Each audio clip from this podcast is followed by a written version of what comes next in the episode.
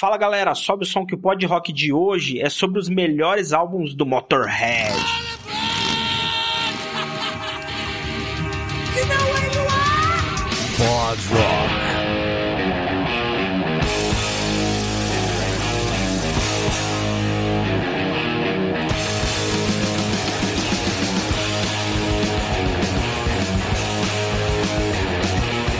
E aí galera, eu sou o Marcelo Pim Eu sou o Neto Proanes. e hoje nós vamos aqui fazer uma seleção dos melhores álbuns do Motorhead, hein, Netão? Uma banda que tem uma discografia gigante, então a gente teve que selecionar 10 aqui pra poder falar num episódio só, né, cara? É isso aí, é uma banda com muita história, com muitos discos. Se a gente fosse fazer a discografia comentada, ia dar umas três partes de episódio, a galera não ia ter paciência nem de ouvir. Então a gente vai facilitar a vida do ouvinte, a gente já vai na nata dos melhores discos. Que o Motorhead é uma banda assim, não tem ninguém que não gosta de Motorhead, todo mundo gosta do Motorhead. Agrada todo mundo, né? Agrada punk, agrada metaleiro, agrada o cara que busca mais som mais pesado. É incrível, Exatamente, né, cara? todo mundo gosta do Motorhead, mas é, é difícil você ter um fã de Motorhead que conhece bem todos os discos, todas as músicas, que igual a gente tem aí com Iron Maiden, com Metallica, com Black Sabbath, com várias outras bandas. O Motorhead, é, é, os discos são parecidos entre si, ah, então a galera se contenta, às vezes, qualquer disco que escutar satisfaz, Tá né? ótimo.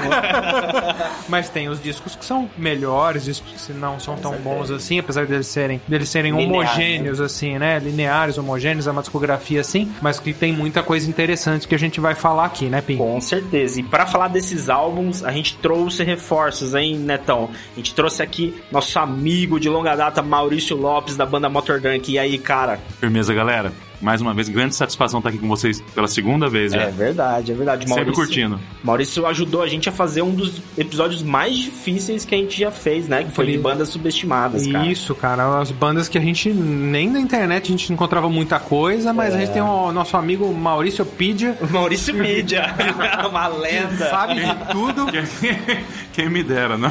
socorreu a gente. É, se Eu- não fosse o Maurício, a gente não tinha É, feito não tinha aquela- feito, não, não tinha que feito. isso, teriam sim. É, E, a- e, aliás, pra quem gosta de Motorhead, é, vai gostar muito da banda do Maurício Motor Drunk, que é um puta, é um metalzaço de primeira linha, hein, Maurício? Obrigado, valeu. Cara, não é animal. Sonsaço. A gente sempre fala ah, nas lives, né? Divulga. A gente já colocou até como uma das melhores capas de, de álbuns que eu tenho, hein, cara. Porra, que legal. É muito legal. Então, dica aí pra quem não conhece ainda, Sonsaço Motor Drunk. Então, vamos falar de Motorhead agora? Demorou. Bora. Legal.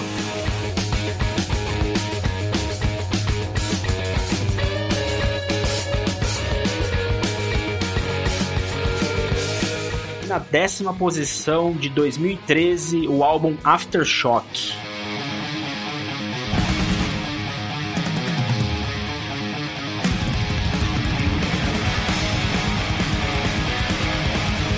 Cara, pra começar a lista aqui, colocamos um, um dos álbuns mais novos, né? Assim, é- é- talvez eu acho que é o penúltimo álbum, né? Depois desse, se É, de é, 2015, 2015, né? né? É um, o Motorhead, isso diz uma coisa, Motorhead continuou fazendo álbuns até praticamente o término, Até né, o fim, cara? é. Até o fim Até o tem fim. coisas... Inclusive álbuns bons, né? Álbuns muito bons, cara. A formação aqui é aquela formação clássica ali, que, que veio desde os dos anos 90 ali, né? Que é, com- obviamente, com o Leme, com o Phil Campbell e com o Mickey D, né, cara? Que é uma formação que deu muito certo pro Motorhead, Se consolidaram, né, cara? né? Consolidou, né? Depois daquela formação clássica, acho que é a formação que mais É, ficou a conhecida. segunda, né? é, a segunda, formação, clássica, clássica do É, Motorhead. Acabou virando, É, né, a cara? formação clássica do Motorhead era com o Leme, o Phil Taylor e o, E o Ed Fast Clark, né? Clark. Fast Ed Clark, foi a formação clássica, os, os classicaços que a gente vai falar muito deles. E este álbum, como o Pim falou, é, o- é o único mais recente que a gente colocou na lista. Então ele representa essa fase aí, a, a última fase do Motorhead, vamos dizer assim, né? Que o Motorhead realmente ele lançou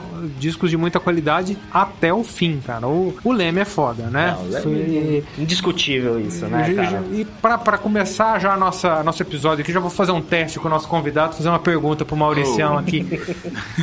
Se Leme tivesse uma batalha com Deus, quem ganharia? Leme. Errou. Pá, põe a buzininha aí. Tá? Leme é Deus. Exato. Ele não ganha dele. Ele ganha dele mesmo, ué. Você não ganha de si? Não tem como ele batalhar com ele mesmo. Então, pra gente esquentar aqui, né? Tem aquela nossa tradição quando fala de, de discografia, né? Apesar de não falarmos da discografia inteira, a gente vai falar dos top 10 álbuns, mas a gente vai puxar isso lá do- das discografias comentadas, que é elencar as três músicas prediletas do álbum. Vou começar aqui. Então, desse álbum aqui eu coloquei a Heartbreaker, coloquei a Lost Woman Blues e a End of Time. Esse também é um álbum que, obviamente, eu gosto muito. Então, sem muitas, sem muitas delongas, eu vou também colocar minhas três preferidas aqui. End of Time, eu acho que é a melhor música do Motorhead da última década. E eu acho que vai ser unânime Animal. entre nós aqui. End of Time é do caralho. Eu gosto muito da Going to Mexico, que é meio que uma, uma releitura que eles já tinham feito a Going to Brazil, né? Que a gente vai falar mais pra frente aqui. Mas eles fizeram agora a Going to Mexico, que eu achei muito legal, muito divertida a música. E eu coloquei aqui também Do You Believe, eu acho bem legal. É, realmente é unânime. End of Time, pra mim, desse álbum, Foda. traz a característica do motorzão do próprio Motorhead. E com uma roupagem de Motorhead mais moderna na produção, na gravação, que é muito legal ouvir os, os também. elementos atuais, só que com a, com a cara deles, da, É. que, que eles sempre carregaram, né? Animal, né? E para as outras duas, eu, já, eu, fico- eu vou ficar bem em dúvida, porque eu posso partir para um lado um pouco mais, mais swingado do, do, do Motorhead, que é muito difícil de se encontrar nos álbuns deles, né? Uhum. Só que ele tem uma jogada blues, tem, por exemplo, a Lost Woman Blues, que vocês já comentaram. Legal. Mas eu, vou, eu vou, vou falar de uma outra pancada também. Paralyzed. Porra, animal, animal. Aqui, qualquer uma que a gente falar vai, vai ser boa. Esse álbum não tem música ruim, não, cara. Não, exatamente. Por isso que eu tô álbum com é essa dificuldade para escolher qual é o meu top 3 do álbum. É, né? difícil, é difícil. Vai se acostumando, Maurício, porque vai piorar isso aí. é isso aí. Glass, É, realmente esse álbum é muito bom.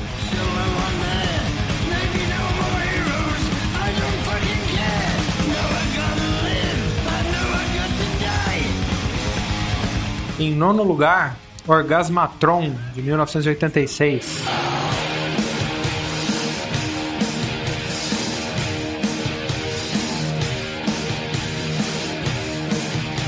Esse ficou conhecido aqui no Brasil por causa do Sepultura, né? Muito, né, Toda cara? vez que a gente fala de Orgasmatron, todo mundo lembra do Sepultura, né? Que eles regravaram a, música e todo mundo conheceu aí, então não tem como. O disco do Motorhead é bem legal, mas não é formação clássica, né? Não, aqui a gente já. Primeiro que já tem a mudança do tipo de formação. A gente já não é mais Power Trio. É, tem é uns um quatro disco com pessoas, quarteto, né? é um disco com quar- quarteto. Então, além do Leme, a gente tinha ali já o, o Phil Campbell na guitarra, mas tinha um outro guitarrista que era o Michael Wurzel Burston, que na verdade ele fazia o solo, o Phil Campbell era a base, e o batera, é, entre um entra e sai ali do Phil Taylor, Animal. é, do Phil Animal Taylor, teve esse Pete Gill, que gravou aí o Orgasmatron, que a gente tá chamando ele aqui de Pete Grill, né?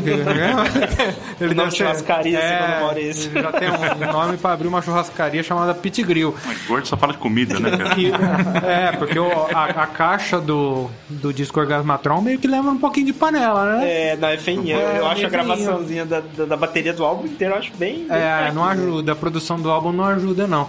Então a gente não sabe se é culpa do Pete Grill ou se é o produtor aí, sei lá. Mas é um som que talvez tenha inspirado o Lars Ulrich muitos anos depois, né? Comentou. Saint Anger. É, Ah, mas sem falar mal, né? A gente colocou ele aqui porque. É, tamo- um- tamo apedrejando o cara não, todo aqui, né? Não é Coitado ideia de meter o pau no disco. O disco é muito bom, né, cara? Isso é bom, isso que é bom. É um disco que eu acho que serviu aí de inspiração pro Sepultura, não foi à toa, cara. Eu acho que ele é, ele é pesado, né? É um disco de 86. Tem músicas que flertam um pouco com, mais com hard rock ali, mas tem peso também, Tem hein, cara? peso, tem opa. peso. Eu acho muito bom. Eu acho que é a evolução ali ideal do, do Motorhead, E cara. é interessante que nessa época, cara, em 86 era o boom de outros estilos de rock, né, cara? Sim.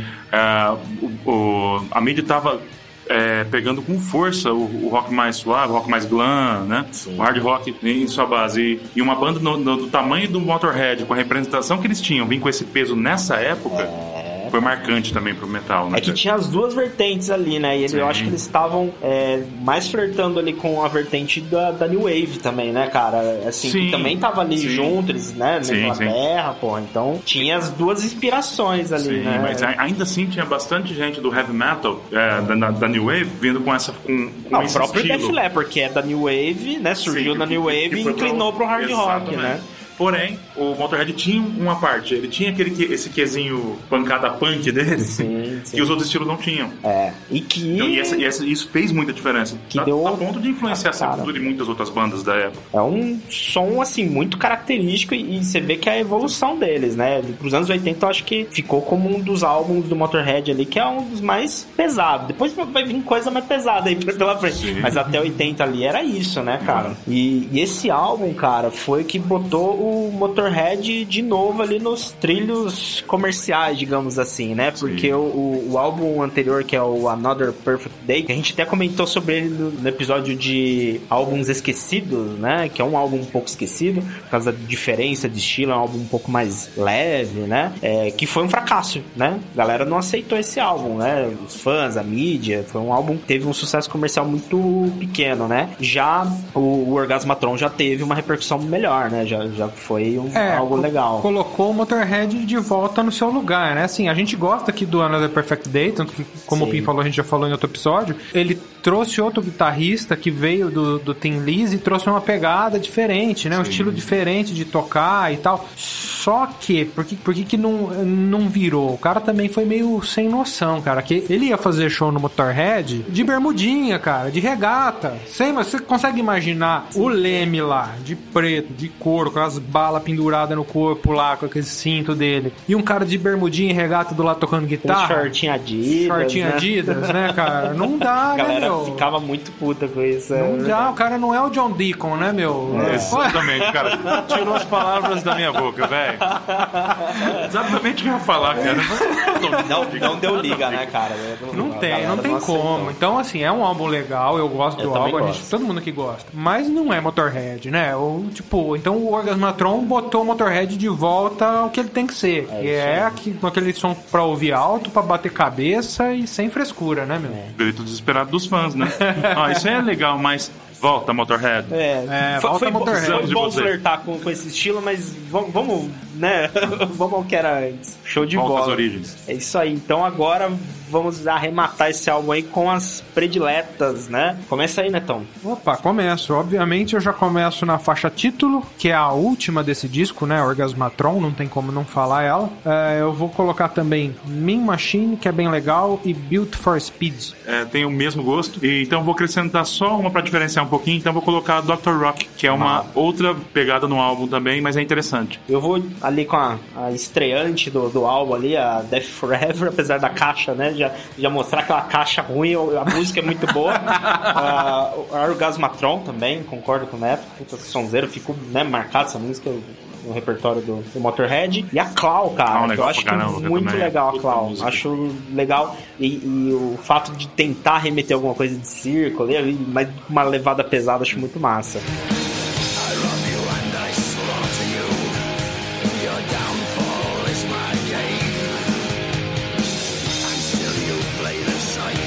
Na oitava posição de 1996, Overnight Sensation.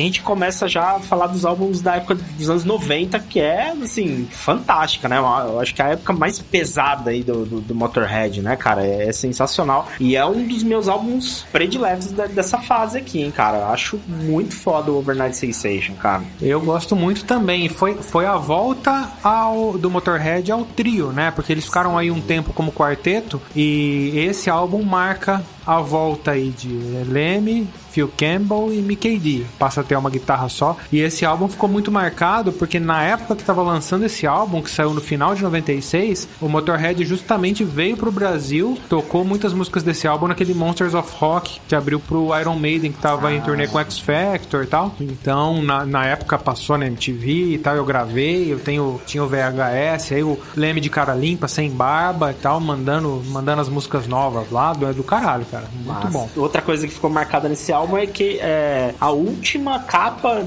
de disco de estúdio com eles, né? Com uma foto deles, né? Que não tem o War Pig ali, né? Teve a- o Ace of Spades, né? Em 1980. Em 1980 e depois aqui no Overnight Sensation em 96. Então depois não teve mais. Óbvio, tem discos ao vivo e tal, mas de estúdio álbum é de isso. estúdio, né? é, que não tem o bichinho lá, o War Pig, né? Exatamente. São só, tá, acho que só essas duas capas, né? O Ace of Spades duas. e o Overnight Sensation. Exatamente. E aí agora vamos lá, vamos falar das músicas prediletas. Quer começar, Morito? Eu acho esse álbum mais difícil que os outros ainda pra escolher uma preferida, cara. Ele é difícil, é difícil mesmo. Ele é muito bom esse álbum, cara. It The Gun é muito legal. A própria Overnight Sensation. Broken, acho que ela tem uma pegada legal pra caralho também. Acho que eu vou ficar com essas por enquanto. Mas se eu, for, três. se eu puder escolher, eu vou escolher as 11, cara.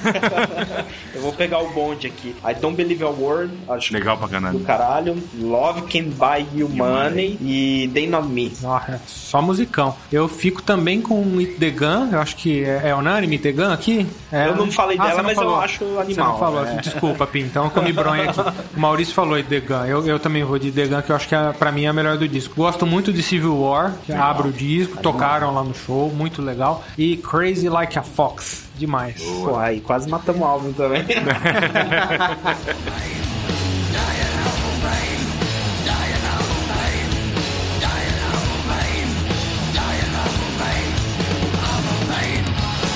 Na sétima posição, o Iron Fist, de 1982.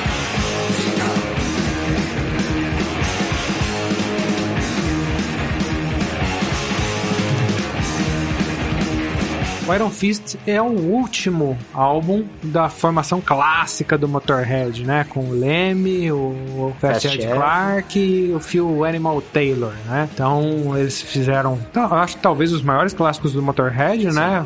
Né, Nessa formação, nessa pegada. E o último deles, então, o último da, que eles fizeram juntos aí foi justamente esse disco. A capa é bem legal, tem o punho de ferro justamente, com as caveirinhas nos dedos e o bichinho lá, o Warpig, num dos dedinhos ali. Cara, o, o Leme odeia esse é disco. isso que eu ia falar, né? Não tem porquê, né? O, Ninguém ele- entendeu essa, né? Todo mundo gosta desse disco, é o classicaço do Motorhead ali, tipo, é o que o Motorhead faz de melhor, não, não é um álbum que flerta muito com hard rock, como outros, não é um álbum que flerta muito com um som mais leve, como outros. Sim. É a essência do Motorhead aqui, com esse aqui o Leme casquetou. É, e, e tem músicas aqui que ele- eles tocaram o resto da carreira, né? Ao vivo, cara. Passou a vida própria, a própria Iron Fist, cara, Sim, é uma das é. músicas mais conhecidas do Motorhead, né, cara? Então, assim, não dá pra entender porque que ele saiu metendo pau. essa, essa entrevista que a gente vê é de 2000 e pouco, né? É, falou que foi o pior álbum da carreira, que Ah, eles nunca não, fizeram não. nada tão ruim. Eu, eu acho que ele devia estar muito louco nesse dia. Talvez porque ele estivesse passando por aquela fase de autoafirmação musical. Tanto que no álbum seguinte eles já vieram com uma vertente diferente, né? Já com o guitarrista do Tim Lizzy, né? É, mas assim, mas eu não entendo tantos anos. Se, se ele falasse, se ele desse essa de- essa declaração nessa época, eu entenderia. Porque ele, Perfeito. ele, ele mesmo mudou depois um pouquinho o Motorhead, mas depois ele mesmo voltou o Motorhead pra esse mesmo estilo. Sim. E aí, décadas depois, ele vem encasquetar com esse disco. Eu não entendi. É, não faz muito sentido mesmo. Não, não, é, né, não faz sentido, cara. Mas beleza. É, o Leme pode tudo, o Leme É o. Leme, né? Ele devia estar tomando ele muito, muito, isso. muito Jack Daniels com, com Coca-Cola, né? Mas show de bola, galera. Fez uma cu- cuba presa. Ele foi livre essa linha, não. Então vamos pras preferidas. Quem que começa agora? Eu? Vou colocar a, a faixa título. Putz, cara, um clássico, né, cara? Iron Fist é um, é um- um clássico. Coloquei Shut It Down também. Outro clássico, né, velho? E Go to Hell. Nossa, só pancada, cara. Eu já vou falar as minhas aqui também. Vou de Iron Fist, não tem como fugir. Vou de Loser, muito legal. E I'm the Doctor. Bom, eu vou tentar variar um pouquinho, porque eu ia escolher as mesmas também. Ah, pode. Então, além das mesmas, vou colocar algumas. Heart of Stone, eu acho legal pra caralho também. Go to Hell, clássica. É Loser, eu não posso deixar de falar. Loser. Fechou, então.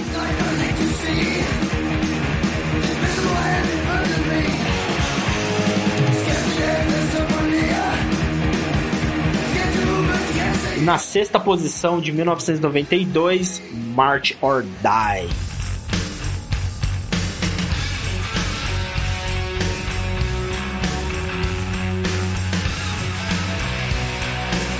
March or Die já também na fase 90, mas tem uma pegada diferente aqui, né? É, um tal- álbum Talvez o mais hard rock do Motorhead, né? muito hard rock, né, cara? É, ele tem aqui músicas que foram bem classificadas como hard rock, e isso deixou os fãs meio cabreiros, assim, É, né? te- teve hit de rádio, né? Aí na, na Sky teve hit de rádio. E por isso muita gente odeia esse disco, cara. Quando a gente pega essas listas, melhor, melhores discos do Motorhead, vai do pior pro melhor. Sim. A maioria dos caras coloca esse disco como o pior disco do Motorhead. Verdade. Eu acho um disco super legal. Não é aquele Motorhead de sempre, ele tem uma pegada, essa pegada hard rock que difere ele dos outros, mas eu acho um puta de um disco. E aqui Sem a gente dúvida. tem coisas que vão trazer é, elementos que ajudam a remeter mais ao hard rock, né? Tem participações especiais aqui, né? A gente tem o Ozzy participando, o Slash participando, né? Que, É. que estavam nadando de braçada nesse mundo do, do hard rock nessa É, época, 91, né? 91, 92. No More Tears, a gente tá falando Use Your. Illusion, O próprio né? Batera que gravou a maioria das músicas, né? O Tommy Tommy. ele tava ele, totalmente voltado pro, pro hard rock naquela White época, Snake, né? né? O White É. Snake com o Dio na fase mais hard rock também. verdade. Bem lembrado, Maurício, porque o,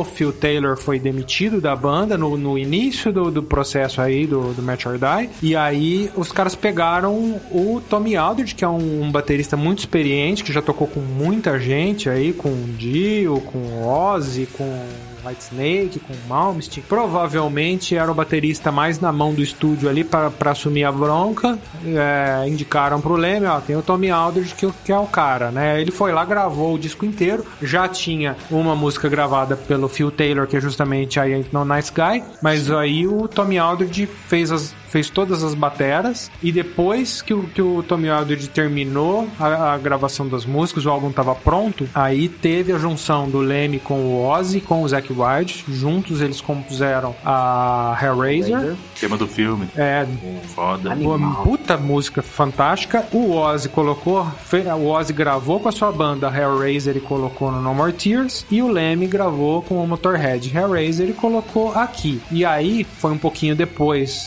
Da- do- do- das gravações do Tommy Aldridge e aí o Mickey D já assumiu a bateria de Hellraiser então nós temos três bateristas gravando esse disco o Phil Taylor que gravou primeiro aí No Nice Guy aí o Tommy Aldridge que grava o disco inteiro e aí depois a inclusão de Hellraiser com o Mickey D na bateria então acho que assim ficou bem explicadinho né? Sim, porra, perfeito. E, e além da particip- das participações especiais, aqui a gente não tinha também o Power Trio, é- era a formação com um quarteto. Então a gente tinha é, duas guitarras, né? O Phil Campbell e o Michael Wurzel Burston mais uma vez aí. Então, Mas eram músicas que pediam, né? é, Duas- duas então, guitarras, então né? era um, é, um som mais cheio, né? Então, Sim. duas guitarras, mais o Slash participando, né? Com, então, tipo, mais elementos, né? No, no- na música do Motorhead. né? E aí, com uma produção mais voltada pro hard, então é um disco que ele se diferencia mesmo na discografia do Motorhead. Vou puxar aqui as minhas preferidas e eu não vou de hit, não. Eu vou. Bom, Hellraiser eu vou colocar. Essa não tem como, né? Hellraiser, vou colocar Jack the Ripper e You Better Run. Lá, Maurício. Jack the Ripper, vou manter essa também. March or Die, Animal essa música. é pra caralho. Vou pegar pra, pra variar um pouquinho a Too Good to Be True. Legal, eu só vou de hit então, só pra contrariar. É, eu vou pegar o coverzinho ali do, do Ted Nugent. Cat Scratch né? Fever. Cat Scratch Fever. Vou pegar a, a Hellraiser, inclusive a curiosidade, Pin é de Pinhead, que é do Hellraiser. Ah, falou Não Pinhead. sabia disso? É. e I Am No Nice Guy também, que é... É, com o Ozzy e o Slash, né?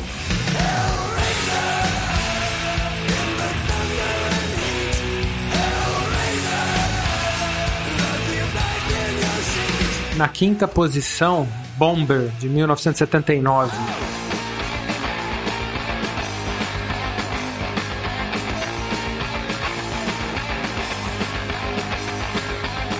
E vamos de classicaço, né, cara? Esse aqui é o terceiro álbum do Motorhead, formação clássica. Já aqui Banda é- voando, né? É, aqui é a nata do negócio. Então, a banda voando exatamente, Pim, porque ah, no mesmo ano eles lançaram dois grandes clássicos, né? No começo do ano eles lançaram o Overkill, que a gente vai falar mais pra frente aqui, e no fim do ano, aqui em outubro do mesmo ano, eles lançam o Bomber, que é, que é a sequência. E, cara, só pancadaria. Cara, Falam que assim, o LED soltando né, o 1 e o 2 e é o Motorhead soltando o Overkill e o Bomber, né? Ah. Assim, não, não que são anos parecidos, mas eu Sim, falo sim, que sim, são. Uma sequência, né? sequências de álbuns do mesmo ano, que são álbuns incríveis, né, cara? É, aí o Motorhead acertou a mão, que no, no primeiro disco a produção deixou muito a desejar. Aí pro Overkill eles chamaram o Jimmy Miller, que trabalhou muito com o Rolling Stones, né? Fez grandes clássicos do Rolling Stones. Baita produtor. E aí é um baita produtor, fez um trampo maravilhoso no Overkill, que virou um clássico imediato, e aí foi onde o Motorhead realmente apareceu no mundo, né? Foi onde o Motorhead bateu o pau na mesa, né? Que eu costumo dizer. Aí o Overkill mostrou pro mundo por que que os caras vieram. E o Bomber ele vem na mesma pegada. Sim, não deixa nada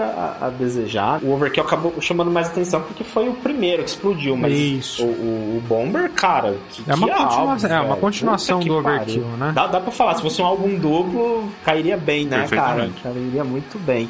Resquícios da heroína do. do. do... Nesse- do produtor, do do Jimmy Jimmy Miller. Verdade, cara. É, tiveram problema com o Jimmy Miller, né? É, ele era um cara viciado em, em heroína, né? E diz que nas gravações dos dois álbuns era comum ele ter apagões, assim, na, na, na gravação. É, depois disso até levou eles a, a demitirem, né? O, o, o Jim Miller, mas o cara que ele era gabaritado, né? Pra produzir com Stones, certeza. né, cara? Lançou os clássicos do Com Stones. certeza era né? um dos maiores produtores pra rock and roll da Inglaterra, né? Isso é indiscutível. Exato. Seria legal ver ele trabalhando com o Motley Crue nos anos 80. Conseguiu encaixar o Motley Crue. Enfiamos Essa eu vi. Buscou, buscou, chegou. Carimbo o Motley Crue no episódio, hein? E a capa desse álbum, ela, é- ela é muito legal, né, cara? A gente tava co- conversando aqui um pouquinho antes de, de gravar, que é uma capa, assim, que a princípio não, não dá pra entender muito bem, né? O que que é, parece naves, parece um dirigível, É, mas é eu acho que confusa, olhando- mas é bonita, né? Mas é muito É. bem feito, muito moderna pra esse ano de Pra- 79. Pra 79, cara. exatamente. Eu, pra falar a verdade, a gente deu risada aqui, porque eu nunca tinha entendido. Eu sempre vi uns negócios de metal meio colorido ali, mas nunca parei pra olhar. Esse disco eu não tenho, infelizmente eu não tenho o Bomber. E aí, agora a gente olhando, aí que eu fui perceber que é meio que uma nave, com os carinhas do Motorhead lá dentro. Dá pra ver a carinha nunca ali do Leme. Do... dentro, É, eu nunca tinha visto isso. Eu falei, ó, que legal. Aí eu vi as carinhas deles aqui. Bombardeiro moderno. É, em 79, os caras mandando uma arte dessa, Pois é. cara. É, coisa linda. Então vamos pras preferidas do álbum. Esse também é difícil, hein? Quer começar, Maurício? Vou começar pela abertura do álbum mesmo, pela Dead Man Tell No Tales. Poison, eu vou, vou, de- vou de hit Ah, e foda. vou de Stone Dead Forever. Eu vou quase imitar você aí. Só que eu vou na faixa título Bomber, que eu acho uma das melhores Claro, músicas claro. do Motorhead. Aí eu também vou de Dead Man Tell No Tales. Stone Dead Forever também não tem como. Porra, velho. é. Aí, aí ficou mal pra mim, porque eu tinha colocado Dead Man Tell No Tales, Stone Dead Forever e Bomber também, cara. Então. Igualzinho. Vou na, na mesma. Então. É a, é a nata do Bomber.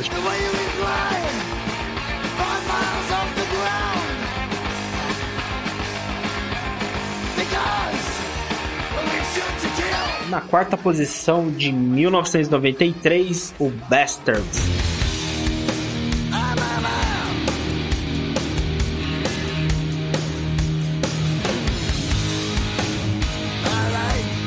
Bastards, mais um álbum excelente da fase dos anos 90 ali, né, cara, do, do Motorhead, né? Ainda em quarteto, né? Aquela formação com Mickey D na bateria, né? O, E o duas Phil guitarras, né? Duas guitarras né, no front ali, já um pouco mais pesado que o Match or Die aqui, É, né? aí meio que eles voltaram, ainda como quarteto, mas eles voltaram pro estilo mais tradicional do Motorhead, né? rock que a gente disco aí. falou do March or Die, né? Um É, negócio mais ape- apesar da, da capa quase igual, né? Cara, mesma capa, né? No March or Die e o Bastards, eles têm a capa preta com, com o bicho branco, né? Tipo. Dá pra até né? comprar enganado esses Dá dois pra comprar o- enganado. o Se não, é, se não ler. A diferença são espadas. É, no filme é que tá bem discreto no fundo, né? É. Sim, sim. É, é, os caras não foram criativos na capa, mas o disco traz uma volta, uma Sim. volta às raízes aí Tanto do que esse álbum tem um sucesso, né, comercial. Ele é um álbum bem falado dos fãs, né? Todo mundo tem um carinho muito grande. Eu acho que é um, um dos que mais atrai os fãs ali na fase dos anos 90, hein, cara. É, não, a galera ama esse álbum, né? E de fato ele é muito bom mesmo. E esse álbum, ele tem bastante parte de crítica social, política, né? As letras das músicas são todas inspiradas em ter homenagem, né? Perfeitamente. Inclusive a música, eles falam sobre abuso de crianças, né? Que é a Don't Let That Kiss Me, que é, o Leme até dedica a Lita Ford e John Jett, né? Fez como dedicado à história da infância delas. Né? Ele, como o, o cara que juntou o metal e, e o punk, não podia ter, de, né, deixar claro que de, de ter alguma coisa ali, né, pra, pra elas, né, cara? E é um álbum recheado de, de música boa, hein, cara? Bom, vamos lá, minha vez de começar, então. Eu vou de Burner, vou de Death or Glory e vou de Burn to Rise in Hell. Bom, vamos lá. Eu vou de Bad Woman, eu vou de Burn to Raise Hell e On Your Feet or On Your Knees. É, eu também fico com a Death and Glory, sem dúvida. We Bring the Shake. E claro que eu não vou deixar a Born to Raise Hell de fora, que até ela tem um. que- O que é nostálgico pra gente, né? Que até no, com, a gente, com a gente tocando no, no Motor Drum, que a gente fazia os. O, fazia esse cover, né? A gente Pô, curtia tocar muito massa. nos bares, cara. Tanto ela quanto a Ace of Spades que falaremos a seguir. Bom, tem uma ligação aí, É, então, show tá poxa. Tem, cara. Born to Raise Hell, ela, ela é- já, já ficou nostálgica pra mim. Pô, que massa. E acredito que pro Neto também. Sim, sim, sim. Também toquei bastante.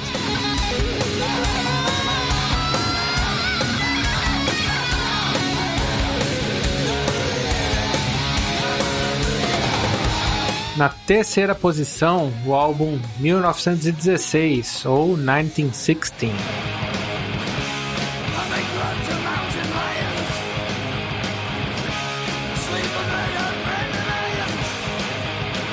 Diferentemente do 1984 do Van Halen, esse não foi lançado em 1916.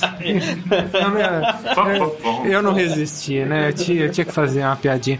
Esse disco é de 91, é um descasso, um dos meus preferidos. Bom, não é à toa que ele tá em terceira posição na lista, né? Um descasso. Com- Com esse disco, o, o Motorhead ganhou também muito espaço, muito nome, cara. E ele foi até indicado pro Grammy. Só não ganhou o Grammy porque tinha um tal de Metallica com um tal de Black Album ali que papou tudo, né?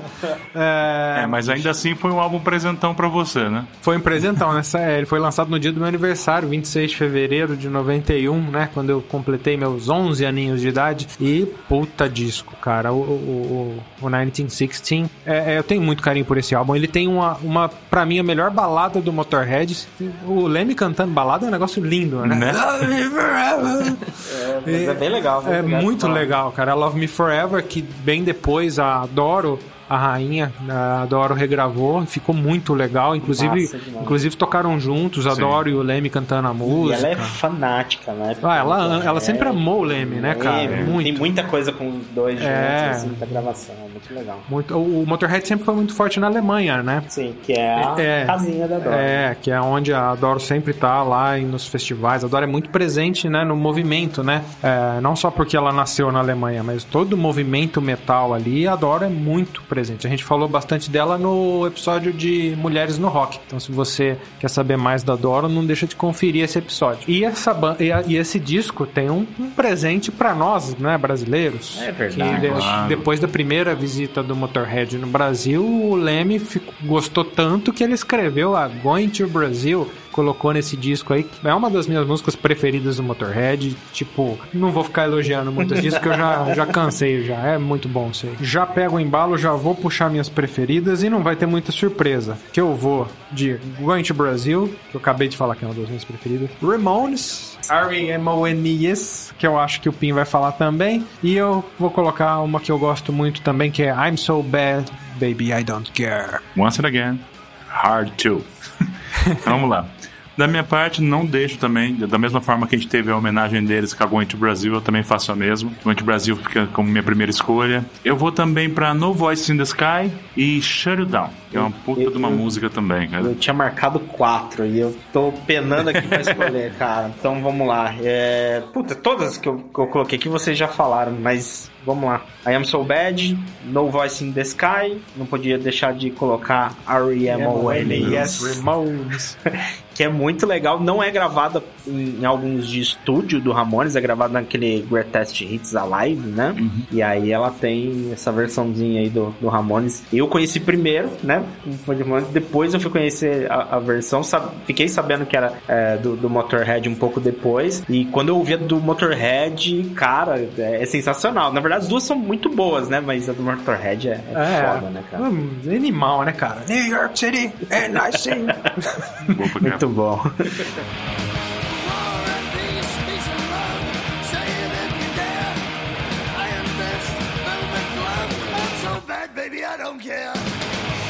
E na segunda posição de 1979, Overkill.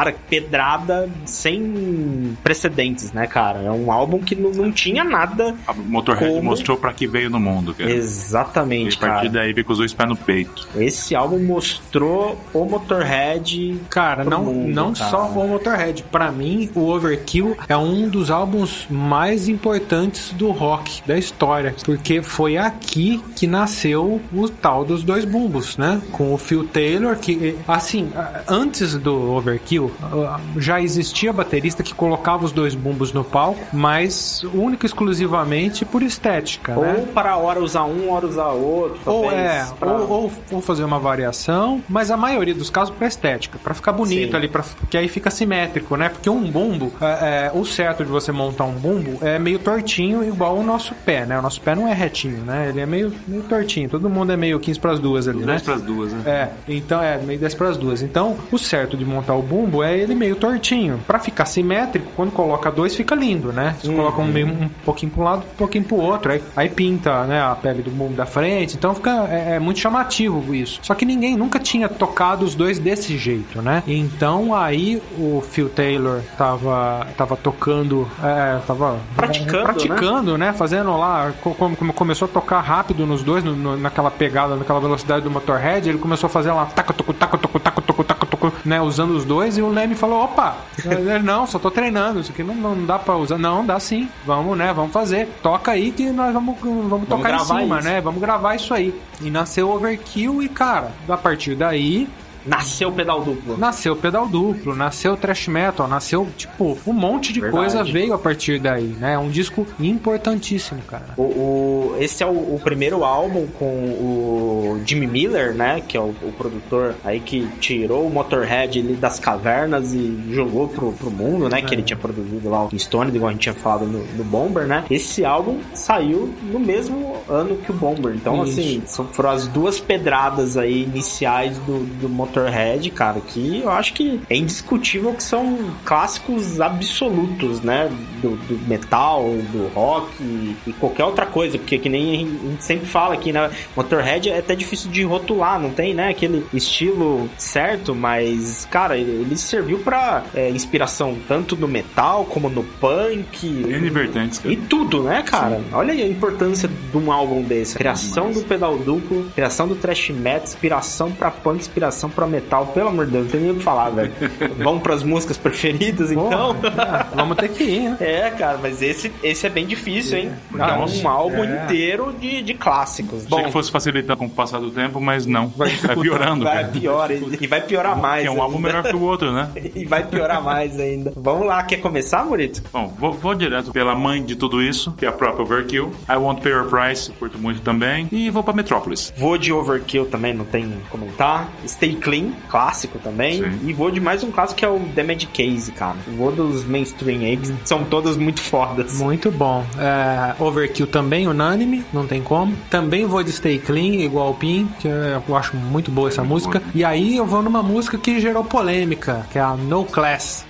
Eu acho demais essa música, mas tem um papo aí de que ela seria talvez um plágio de Tush do ZZ ZZ Top. Top. E é muito parecida. E a gente não falou nela no episódio de cover, hein? É verdade, é verdade. Deixamos passar essa aí, mas. Mas está a- aqui retratado, hein? Mas é, tem uma semelhança muito, muito, muito grande, muito grande. É. E- mas não rolou nenhum problema jurídico, ninguém entrou com ação, nem nada. Então, às vezes rolou uma camaradagem ali, às vezes sentaram pra beber junto ali resolveram Às vezes foi uma coisas. influência, às vezes foi uma coincidência, né?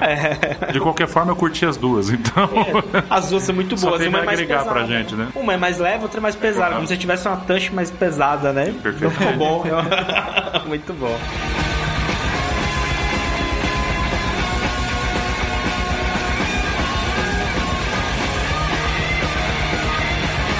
Na primeiríssima posição, é claro que é Ace of Spades.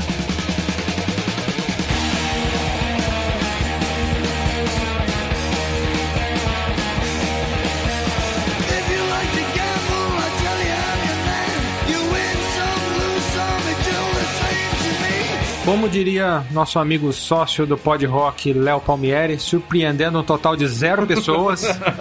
né? Ace of Spades, um abraço, Léo. Ace of Spades não podia ter outra posição que não fosse a primeira aqui, né? O maior clássico do Motorhead. Não só pela música ser o maior clássico do Motorhead, que eles é, tocaram até o último show, mas o disco em si é muito bom, né, Muito cara? bom. Ele, ele é muito conhecido, mas não é aquele disco que ele é ter Por sido uma aquela- música só, né? É, e ter sido feito de forma comercial. Ele era a essência do Motorhead, a galera gostou daquilo e por isso ele explodiu. Exato. Não era tipo, né, fazer um, um álbum comercial. Não, eles não era ideia deles, né? Isso ficou muito grande, né? Muito maior do que eu, eu acho que, o que eles imaginavam que seria o Motorhead, né, cara? Estilo pesado, sujo, tocando em até em programa de TV, cara, né? Assim, é- Pois é, eles foram naquele Top of the Pops, né, É, britânico lá. Exatamente, cara. E diz aí, eu não, eu não sei se foi nessa participação, acho que eles podem ter tido mais de uma, mas eu já ouvi a história de que o Fast Ed Clark, ele era pintor, né? E ele trabalhava, assim, pra manter as coisas, e ele tava pintando uma casa e ele pediu pros donos da casa pra ele poder usar a televisão pra assistir a participação dele no, no programa, cara, porque, né, tipo, ele tinha que estar ali trabalhando, tá? Então ele pediu essa permissão e ficou lá no meio da sala, lá, assistindo. É, afinal, ele nem ia conseguir assistir no YouTube depois. Né? é verdade. Outros tempos, né, velho? Passou, passou, Olha, né? Quem não tá viu, vê passando, deixa eu ver. É. Tinha que aproveitar, né? Ou, ou gravava aquilo de algum jeito, ou Ah, acho que perdia, não tinha né? como, né? Nessa época, Quem não 1980. faria o mesmo, né? Que legal. E, e a capa, a primeira que tem a foto da banda, né? Que a gente falou lá no Overnight Sensation, são as únicas duas capas com foto da banda, né? Que não tem o bichinho lá, o Warpig.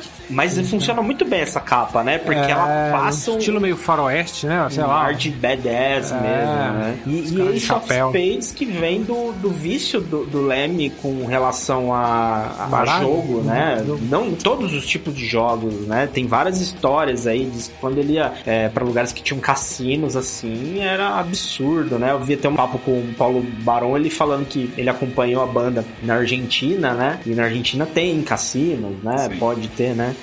Não sei se agora ainda tem, mas na época tinha. Diz que entrando no- nos cassinos assim, o, o Leme passava madrugadas, perdia rios de dinheiro. Diz que era, era coisa assim, absurda mesmo. Ele era totalmente viciado nas, nas maquininhas, encarteadas. E eu acho que isso já a gente já tá falando bem mais pra frente do lançamento desse álbum, mas aqui dessa época ele já tinha essa ligação com os jogos, né? Por isso que veio É do difícil, é difícil né? não falar do Leme sem falar de vícios, né, cara? É, verdade. Seja com jogos, com drogas, com bebida e uma série de situações, até com o próprio, com o próprio rock dele. né? É verdade. Ele tinha aquele vício pra seguir aquele padrãozão. E o, e o Ace of Spades, a música Ace of Spades, ela é uma, uma, uma letra escrita como se a vida fosse um jogo de baralho, Isso. né? É muito interessante a letra, assim, é uma música que a gente tá cansado de ouvir, mas quando você para pra ouvir a letra, sem prestar atenção, é muito legal, né, cara? E, e não é à toa que se tornou o clássico que é, né? Virou o cartão postal também do, do Motorhead. Pra quem não é fã, não conhece, Ace of Spades, com certeza a pessoa vai já ter ouvido, né, cara? Ace Ace of Spades representa, hein? Sonzeira. Então, pra finalizar aí esse top 10 de álbuns do Motorhead, vamos de preferidas, Netão? Vamos lá. Quer soltar o dedo aí, cara? Então vai. Obviamente, faixa título. Eu, eu, eu não vou fugir dela e vamos de começar com Ace of Spades, que é, é muito foda. Aí eu vou com Live to Win e outra de minhas preferidas que é The Chase is Better Than the Catch. Eu adoro essa música, cara. Eu vou, eu vou com Love Me Like a Reptile, The Hammer. Vocês já perceberam que eu gosto muito das músicas finais, né? Mas eu sempre fico no finalzinho do álbum. E eu ia escolher We Are the, um, the Road Crew, porém, a Ace of Spades também é muito nostálgica pra mim. Também tocou muito. A gente mano. toca até hoje. ela. Olha aí. E a galera pede, sempre- né, A galera cara? pede pra gente continuar tocando, ah, principalmente a Ace of Spades, né? Então, a gente continua fazendo. Porra, show. E também duvido que não tenha marcado o Neto nesse meio tempo também. Claro, claro. Acho que marca todo mundo, né? cara? Todo mundo já tocou essa música, assim, quem curte metal, pelo menos já tirou ela alguma vez na Sim. vida, não é possível, né? Cara, eu vou misturar um pouquinho vocês dois aí. Eu peguei um pouco de cada um. A Love Me Like a Reptile, Sim. a Shoot You in the Back, the Back. acho da hora. E já que você não colocou, eu vou colocar We Are the Road Crew. É isso aí. That's the way I like it, baby. I don't want to live forever. Bom, é isso aí, hein, cara. Falamos dos nossos álbuns preferidos aqui do, do Motorhead. Se você discorda, concorda, comenta aí, né, no- nas redes sociais com a gente, no Instagram. Muito massa, cara. E o Leme é uma das figuras mais antológicas da história do rock, né, cara? É, aquela história, né, que ele foi road do Jimi Hendrix e, tipo, saiu lá da Inglaterra, começou tudo que ele começou, depois ele foi morar lá em Los Angeles, perto de Rainbow, todo dia ele sentava num banquinho lá, pedia o whisky com Coca-Cola dele lá, todos os dias ele fazia isso. E, cara, é um, é um deus realmente daqueles que eh, nunca serão esquecidos, assim como Dio, assim como Fred Mercury, vários outros que não estão mais nesse mundo, né? Mas que a gente teve o prazer de viver um pouquinho da época desses gênios aí. O Leme é um desses, então foi muito legal eh, fazer esse top álbuns aí, top melhores discos do do Motorhead. E a gente agradece muito o Maurício Lopes, da banda Motor Drunk. Então já a gente já deu a dica no início, se você gosta de Motorhead, não deixe de conferir Motor Drunk, tem no Spotify, tem clipe no YouTube. E, cara, quando pode rock recomenda, pode ir que é bom, hein?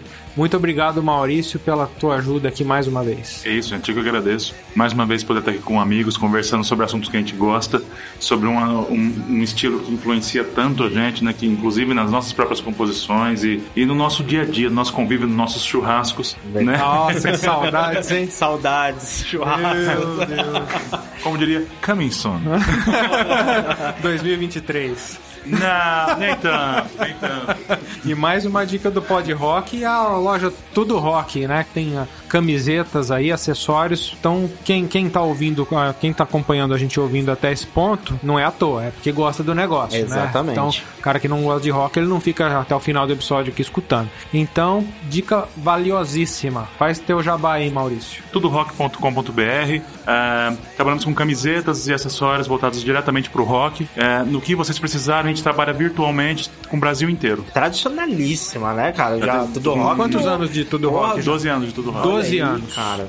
Muito show, cara. É, é uma loja muito tradicional aí, então vale a pena dar uma conferida. Produtos excelentes, preços também muito bacanas. A gente aqui aproveita da, da, da, da amizade, a gente vai na fonte, a gente já pega direto aqui. economiza o frete. a gente economiza o frete. Tá. Mas você que tá aí, né, em outra cidade, enfim, aproveita aí pra, pra acessar a loja, que é muito bacana. Lembrando também que nós estamos lá nas redes sociais, no Instagram, no Facebook, no Instagram é PodRockBR, no Facebook é PodRock.